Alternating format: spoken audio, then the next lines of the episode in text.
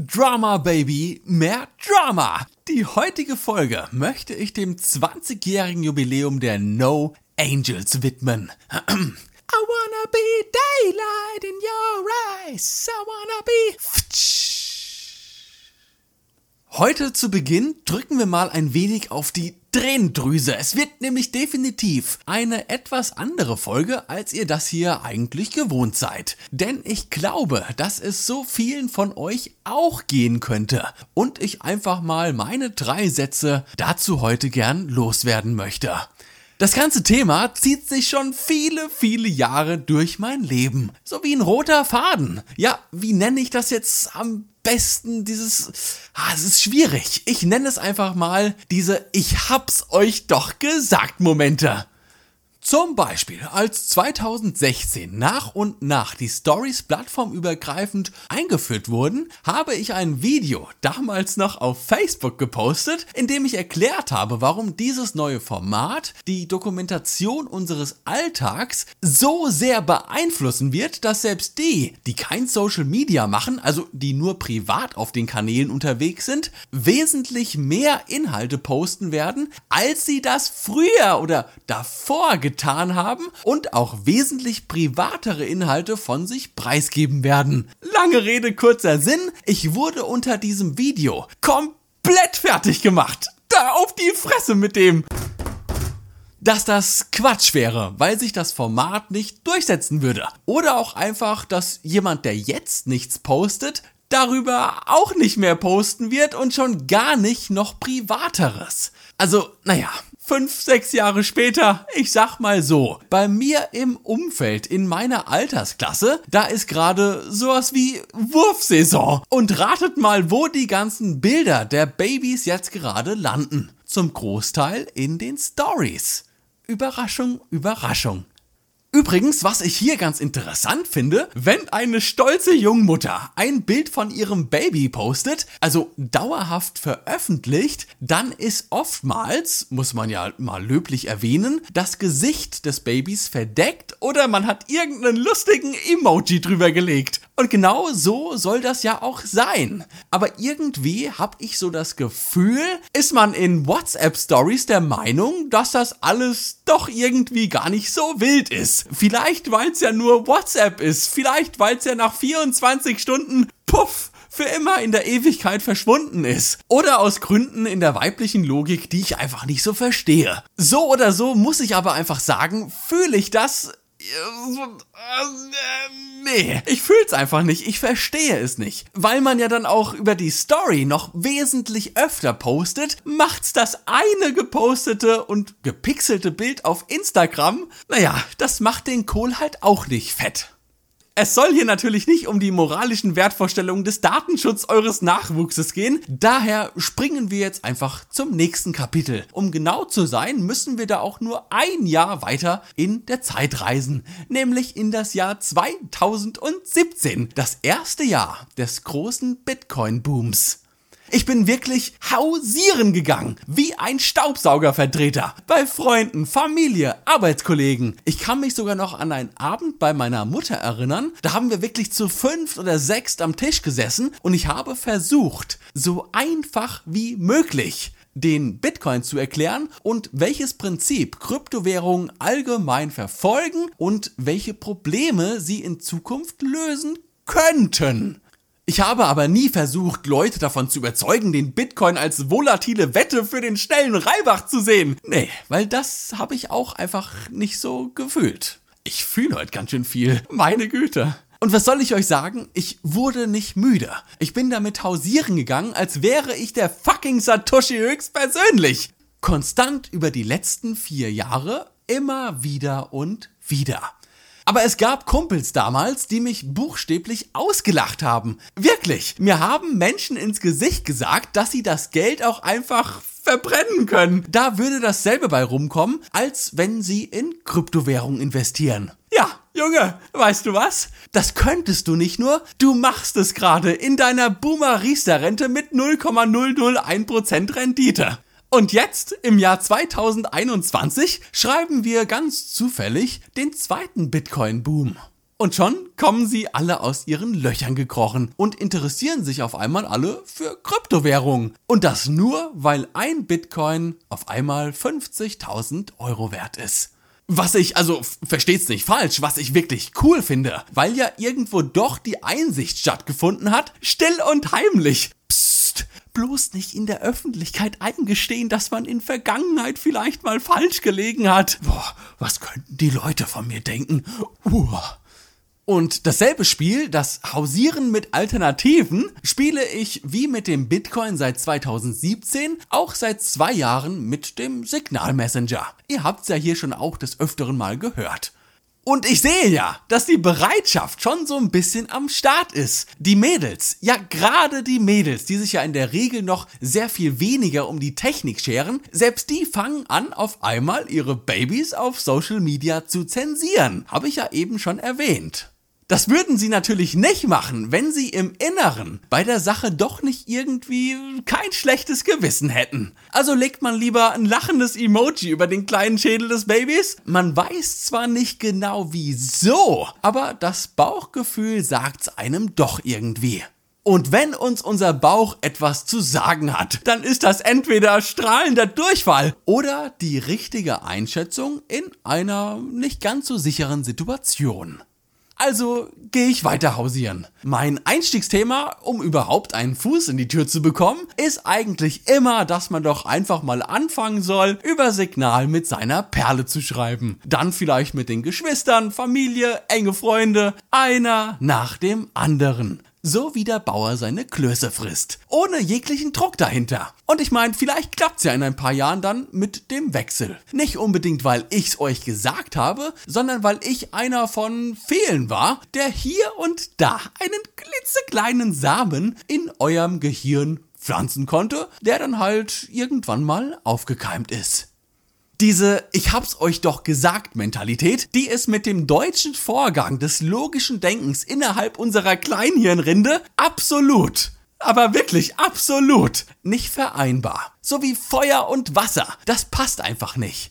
Im Gegenteil, das verschlimmert es meistens nur noch, denn der Deutsche, ja, der Deutsche ist zu vielem bereit, aber ganz bestimmt nicht sich die Schuld für irgendetwas zu geben. Und wenn man sich ja dann fast schon proaktiv selbst an den Pranger stellt, weil man ein Thema wie, äh, warum postest du Bilder von deinem Säugling auf Social Media wieder aufgebracht hat, dann wird das auch gerne als Chance genutzt, den eigenen Ballast in Form eines riesigen Scheißhaufens auf unser Gesicht zu schmeißen.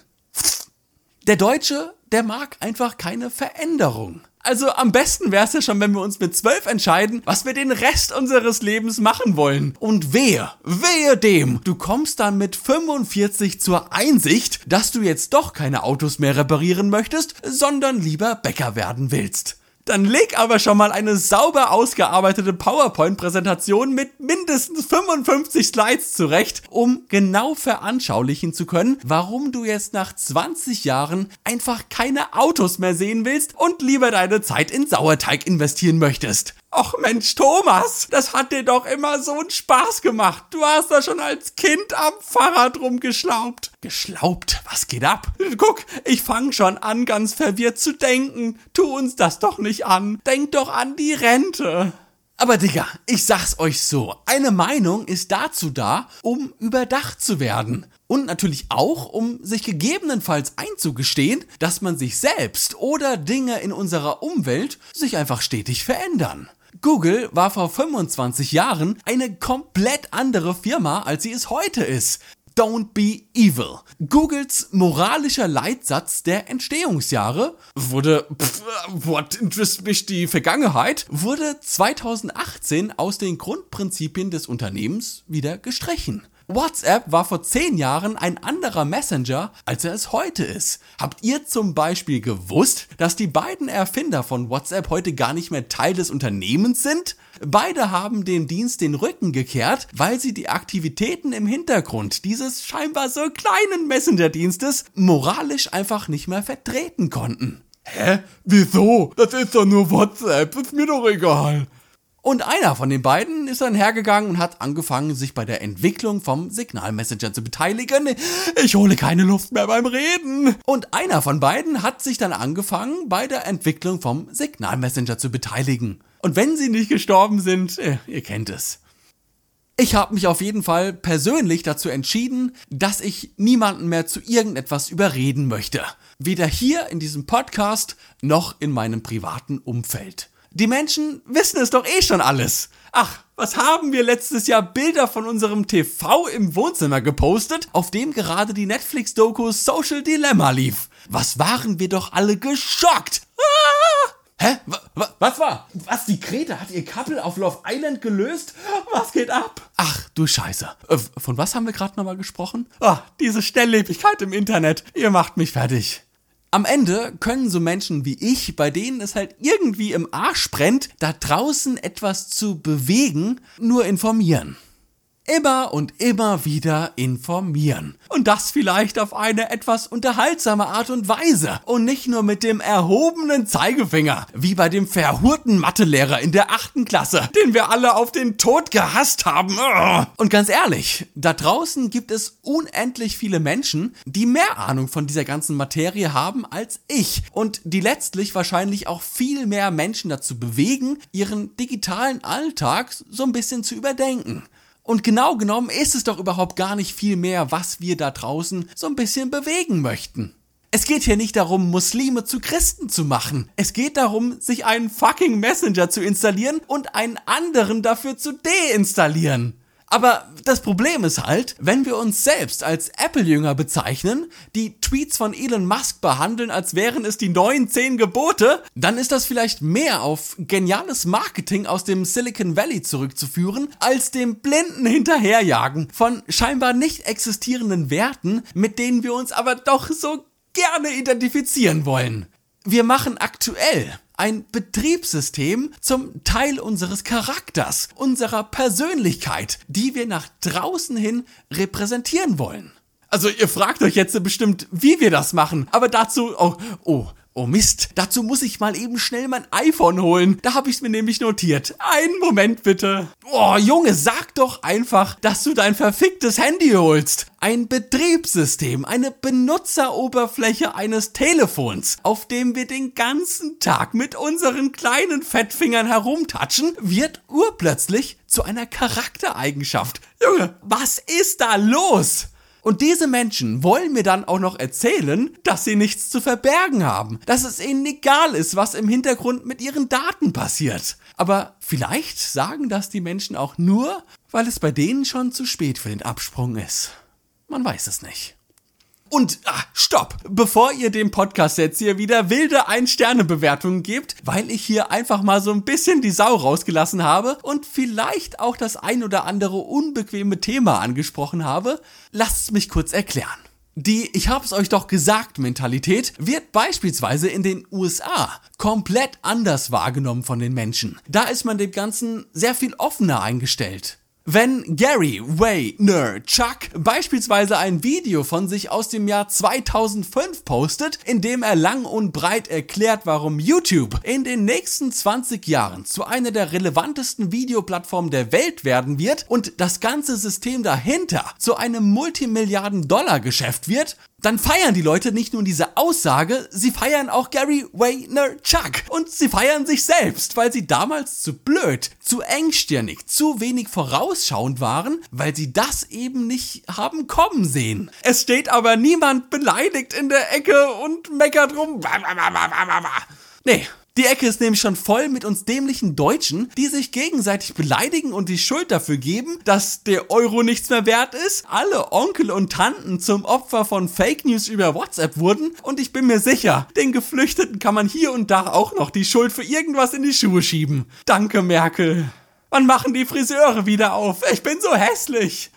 Versteht mich nicht falsch, ich werde diese Themen auch weiterhin hier auf meinem Podcast behandeln. Und ich werde es auch weiterhin versuchen, diese Themen möglichst unterhaltsam und auch immer mit einem zwinkernden Auge zu verpacken. Als ich zum Beispiel ganz am Anfang die Folge 106 veröffentlicht habe und zum ersten Mal den digitalen Datenschutz mit einer Alltagssituation veranschaulicht habe, die wir auch alle irgendwo nachempfinden können, habe ich sehr viele Nachrichten dazu bekommen dass das Thema gut verpackt war, verständlich veranschaulicht wurde. Aber stand jetzt, ich guck mal kurz auf die Uhr, sieben Monate später hat noch keiner von diesen lieben Menschen, die so freundlich waren, mir mal eine Nachricht zu schreiben, irgendetwas in diesem Bezug verändert.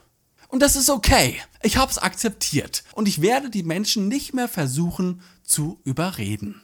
Und wer weiß, vielleicht sehen wir uns auf der anderen Seite vielleicht aber auch nicht. Und bis dahin hoffe ich, dass ihr etwas unterhalten wurdet und wir uns ganz unvoreingenommen das nächste Mal hören. Wenn es wieder heißt, Klaas, zu dem Podcast. Lasst krachen, ihr süßen Mäuse. Schön, dass ihr wieder dabei seid. Wart, seid, wart. Ich verwechsel Intro mit Outro. Lasst krachen. Brrr. I wanna make love only stronger. I wanna be daylight in your eyes. Ooh, ah, ooh, ah.